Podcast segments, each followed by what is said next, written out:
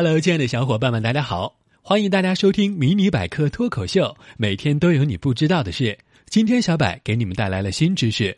上大学那会儿啊，小柏非常热衷于莫扎特的古典音乐，不仅自己爱听，还热心的推荐给周围的同学。结果突然有一天，一个妹子找到小柏，要小柏负责。小柏心想：我连你的手都没碰过，不带这么冤枉人的吧？谁知妹子振振有词。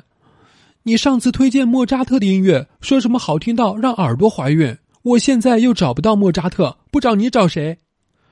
我说妹子啊，说好了让耳朵怀孕的，肚子大了真怨不着我啊。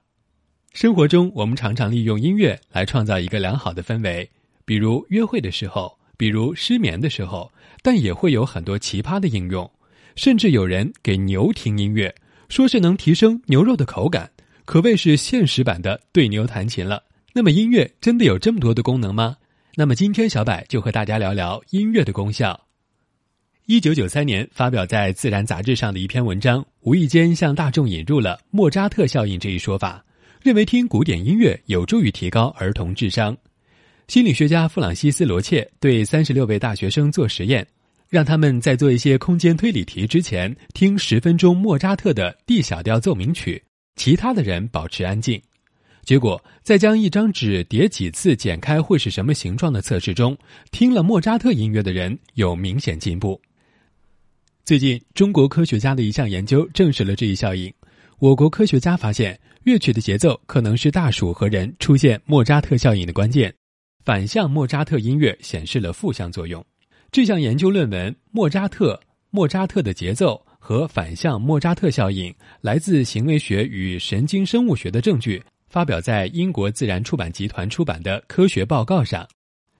研究发现，聆听莫扎特对大脑有好处，可以观察到新神经元的增加；聆听反向莫扎特对人和大鼠均有负效应，会使得新神经元减少，行为认知能力减退。所以，好的音乐确实会让人变得聪明。不仅如此。如果你会演奏乐器的话，还能预防大脑衰老。研究显示，年轻时学乐器有助于大脑健康，能让人老来头脑灵敏。为找到预防大脑衰老的办法，研究人员找来十六名音乐家和十九名不会乐器的普通人，测试他们的反应速度。结果发现，音乐家的反应速度明显快过不会乐器的普通人。另外，新的研究发现，即使你上了年纪才学习弹奏音乐。也对大脑大有益处。科学家认为，弹奏乐器会调动多种感官，经常弹奏则能让这些感官更加协调。随着年龄增长，大脑反应能力会自然退化。弹奏乐器能延缓认知老化，让老年人保持灵敏的反应能力。研究发现，音乐疗法能有效帮助老年痴呆症患者改善记忆能力。听了这些，也许有人会想：既然音乐对大脑这么有帮助，那么，学习和工作时听着音乐，岂不是事半功倍？恰恰相反，研究表明，音乐会减弱对新知识的认知及学习能力，同时也会使人沉浸其中，从而分心。而在学习复杂的新知识时，往往需要更多的注意力和精力。